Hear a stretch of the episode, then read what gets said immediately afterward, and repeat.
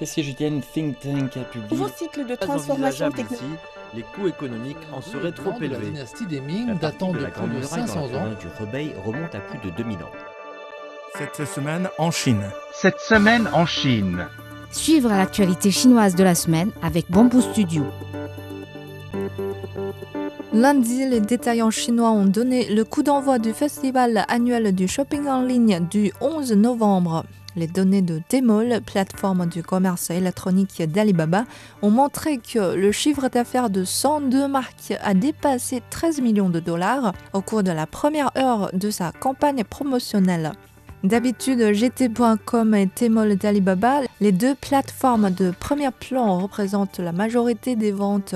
Mais cette année, Douyin, l'application sort de TikTok qui compte près de 700 millions d'utilisateurs actifs quotidiens, pourrait prendre une part de marché importante.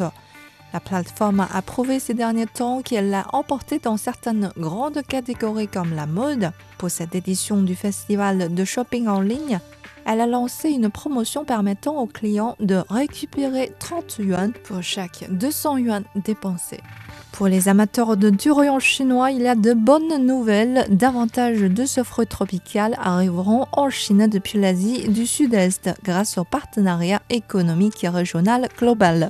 Après la Thaïlande, Vietnam devient cette année le deuxième pays de l'ASEAN, Association des nations de l'Asie du Sud-Est, à exporter ses durians vers la Chine. Il n'a fallu que deux heures pour que le fruit arrive au port de Youyiquan dans la région autonome Zhuang du Guangxi ce qui permet de mieux préserver la fraîcheur et le goût des turians. Au cours des 8 premiers mois de 2022, quelques 380 000 tonnes de fruits des pays de l'ASEAN sont entrées sur le marché chinois via les points de contrôle du Guangxi pour une valeur de 800 millions de dollars. Le Conseil mondial de l'or a publié mardi son rapport sur la tendance de la demande du troisième trimestre, révélant un rebond de la consommation d'or sur le marché chinois. La demande de bijoux en or au troisième trimestre a bondi de 58% par rapport à un deuxième trimestre faible. La détente des prix de l'or par rapport à leur plus haut niveau du premier trimestre joue un rôle important, d'autant plus qu'un nombre croissant de consommateurs chinois reconnaissent le rôle d'or en tant que réserve de valeur, de sorte que les ventes de lingots et de pièces d'or à des fins d'investissement ont été les plus élevées depuis 2018. Zhanjiang Guolian, une importante entreprise de produits aquatiques basée dans la province du Guangdong, va faire une entrée sur le marché européen avec des plats prégus. La première livraison destinée à la Grande-Bretagne prévue en novembre comprend pâtes crevettes chaudes, soupe de tilapia avec des légumes marinés ou écrevisses congelées épicées. 60 millions de Chinois d'outre-mer font des plats précus de style chinois, un marché prometteur. L'entreprise Zhanjiang Guolian a déjà enregistré cette année des revenus de 10 millions de dollars grâce aux exportations des plats précus vers la Malaisie, Singapour, le Japon, le Cambodge, l'Australie et la Nouvelle-Zélande. Les actions des entreprises de réalité virtuelle se sont redressées après que la Chine a annoncé son intention de développer le marché pour dépasser les 48 milliards de dollars au cours des quatre prochaines années.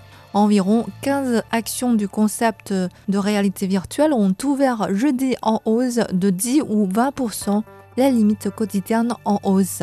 Et ce, à la suite de l'annonce du ministère de l'Industrie et des Technologies de l'Information la veille, selon laquelle, d'ici 2026, le pays devrait encourager 100 entreprises de base dans le secteur et les ventes annuelles de produits de réalité virtuelle devraient dépasser 25 millions d'unités. Les brises-glaces de recherche chinois Xuelong, Dragon des Neiges et Xuelong 2 a quitté cette semaine leur base à Shanghai pour une expédition conjointe en Antarctique. Cette 39e expédition antarctique comprendra la surveillance de l'environnement glaciaire et neigeux, le réapprovisionnement en fourniture et la rotation du personnel à la gare chinoise de Zhongshan et à la station de la Grande Muraille seront également achevés au cours de l'expédition. Au total, 255 chercheurs et membres du personnel de soutien participeront à cette expédition polaire qui durera environ 180 jours. La biologiste de renommée mondiale Yan Ning vient d'annoncer qu'elle retournerait en Chine et aiderait à la création de l'Académie médicale de recherche et de traduction de Shenzhen. 45 ans, Yan a été nommée membre de l'associé étranger de l'Académie nationale des sciences et membre de l'Académie américaine des arts et des sciences. Elle est maintenant professeure de biologie moléculaire à Princeton. Yan quittera ses fonctions de professeur aux États-Unis et travaillera dans la nouvelle institution qui servira à la recherche scientifique et au développement des talents. Plus de 75 académiciens à temps plein travaillent maintenant à Shenzhen, la ville abritant plus de 22 000 talents de haut niveau et 190 000 rapatriés à l'étranger. Le Ravaillé chinois se va doter d'un nouvel élément d'attractivité. Un méga magasin duty free, le plus grand jamais ouvert dans le monde, a été inauguré fin octobre à Raikou, chef-lieu de la province insulaire de Hainan.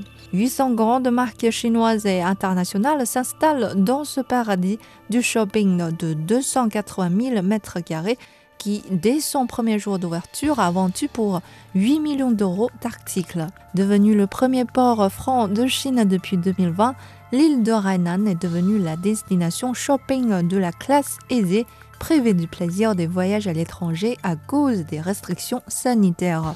De juillet 2020 à septembre cette année, les 10 magasins duty-free de l'île ont réalisé 13 milliards d'euros de recettes.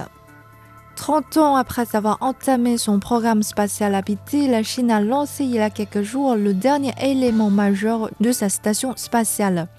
Équipé principalement pour des expériences sur la physique des particules et des matériaux, le laboratoire Mengtian s'est amarré 13 heures après son décollage aux deux modules déjà situés à environ 400 km au-dessus de la Terre. Une succession de tâches minutieuses doivent encore être exécutés sans faute dans les jours à venir pour rendre la combinaison totalement opérationnelle et achever la configuration en forme de T de la station spatiale Tiangong, le Palais Céleste. La structure conçue pour une durée de vie d'au moins 10 ans permet désormais à la Chine de maintenir une présence humaine de long terme dans l'espace avant de pouvoir envoyer, si tout va bien, des hommes sur la Lune vers 2030. Merci d'écouter Bamboo Studio.